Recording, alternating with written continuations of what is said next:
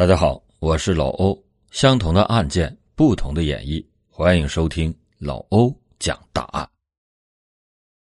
一个卖手抓饼的小哥变成坐拥数套房产、豪车、游艇、农场的亿万富翁，很多人会认为这是一个励志故事，殊不知逆袭的背后隐藏着一个惊天大案。招抖音、快手短视频关注点赞员。玩手机看视频，一单五毛到两元，日薪八十到一百五十元，上不封顶，时间自由，工资日结。三十五岁的黄永明就是靠群发这类短信，在短短两年多骗了将近二百万人，获取不义之财超过三亿。黄永明的家在吉林省长春市双阳区平湖街道。初中毕业以后，他四处的打工，但是嫌干活太累，每份工作都干不长。结婚以后，他和妻子到山东省青岛市摆了一个手抓饼摊算是有了相对稳定的收入。然而，黄永明并不满足于现状，整天的想着发家致富的捷径。在二零一零年的年底，他看到网上有一则刷单广告。似乎赚钱挺容易的，于是就加了对方的微信。这个网名叫阿大的人发过来一个二维码，让他下载一个购物的 APP，告诉他你在这个网购平台上买一件衣服，垫付一百五十元，下单以后找我返本再给你八元的佣金。果然，黄永明下单以后，阿大转给了他一百五十八元，就这样。轻轻松松的赚了八元钱，如果一口气刷十单，那不就有八十元了吗？这可比卖手抓饼赚钱快多了。黄永明喜出望外，催着阿大给他派刷单的任务，又陆续的赚了五六十元。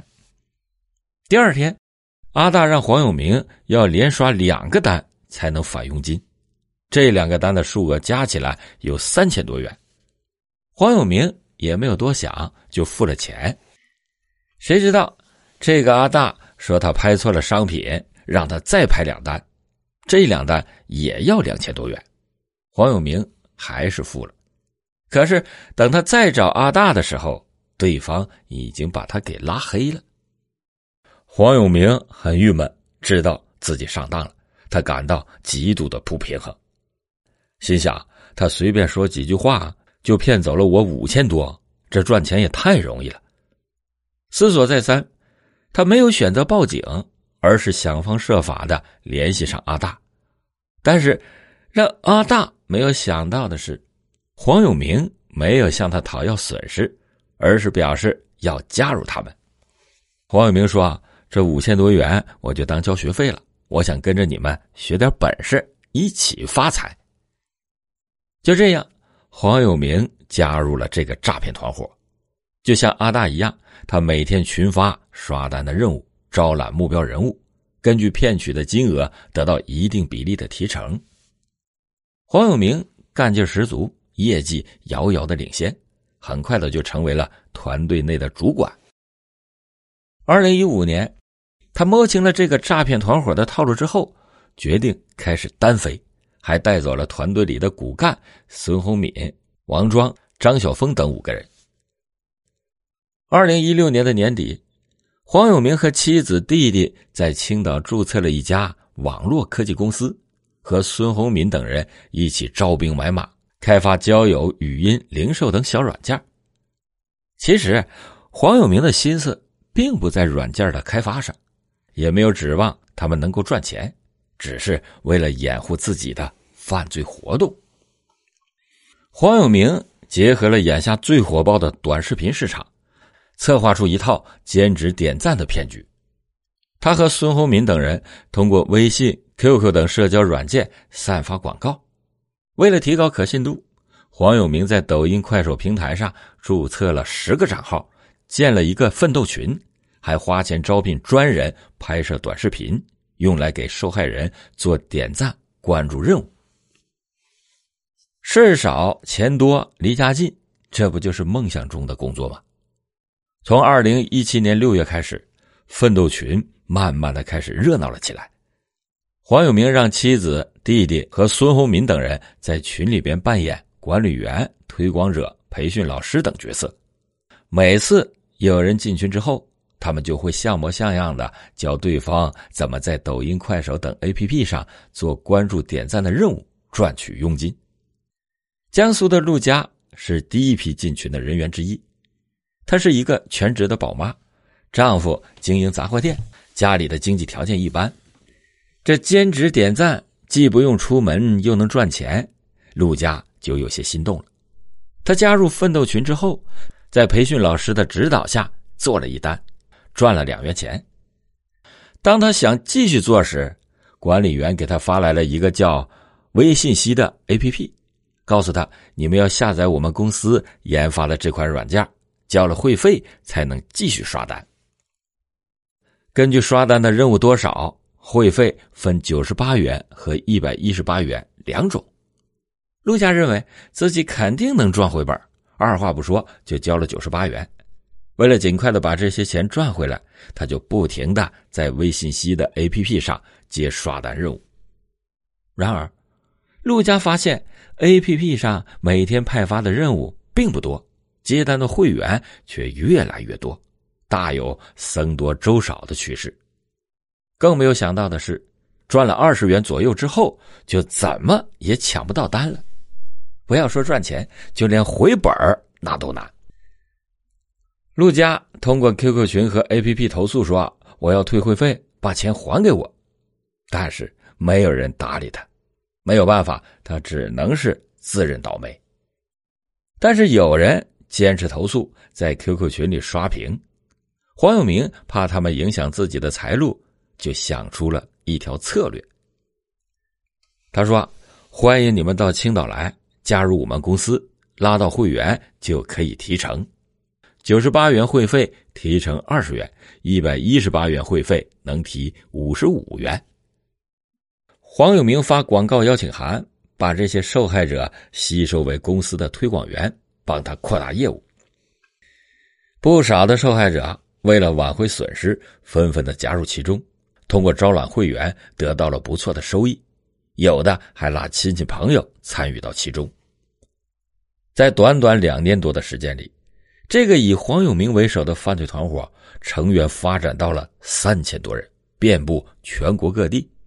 公司的账户每天到账的资金达七八十万元，最多的时候甚至高达三百多万元。黄永明跻身亿万富翁行列。诈骗所得的钱，除了用于公司的日常开支、支付报酬之外，都落入了他自己的腰包。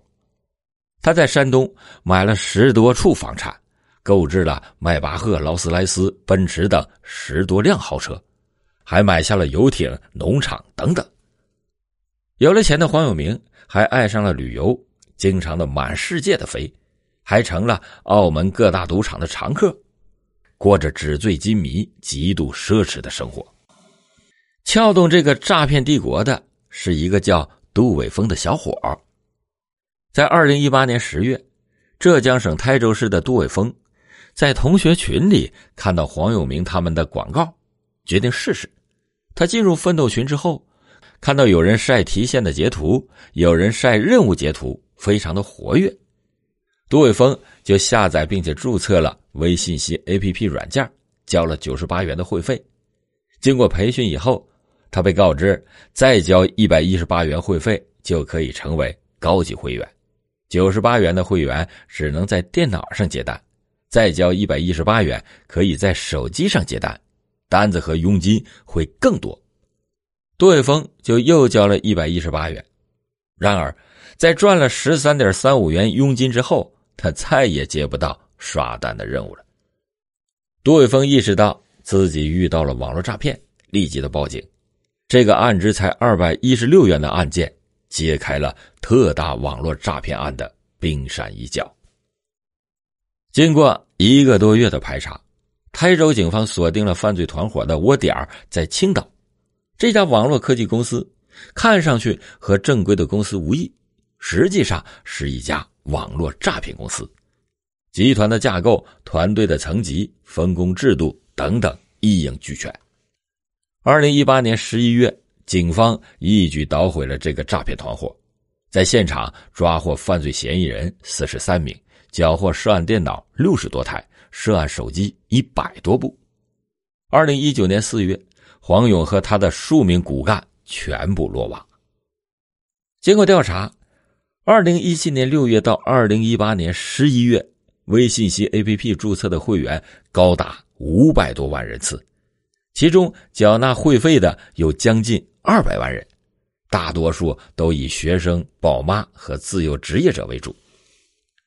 归案以后的黄永明没有一丝的悔意，反而振振有词的为自己辩解说：“我没罪，我提供平台给他们做任务。”他们赚到一定数目就可以提现，是他们自己不坚持做任务，最后放弃提现，怎么能说我是诈骗呢？二零二零年八月十八日，法院以诈骗罪判处黄永明无期徒刑，没收个人的全部财产，并且责令退赔违法所得给所有的受害人。此外，该案的其余犯罪嫌疑人均被另案处理。已经有三十多人被判刑，其中有八个人被判处十年以上的有期徒刑。老欧今天讲的这起案件是全国首起侦破的以视频社交平台兼职点赞开展诈骗的案件，在被骗人数、涉案的案值等多个数据上都创了纪录。办案人员介绍，受害人被骗的单笔金额并不大，大多都怕麻烦。不愿意主动报案，这也就成为了这一类诈骗犯罪滚雪球式发展的重要因素。在此，老欧要奉劝大家，此类躺着暴富的赚钱方式，时间自由，赚钱轻松，肯定有猫腻，切莫上当受骗。好了，感谢您今天收听老欧讲大案，老欧讲大案，警示迷途者，唤醒梦中人。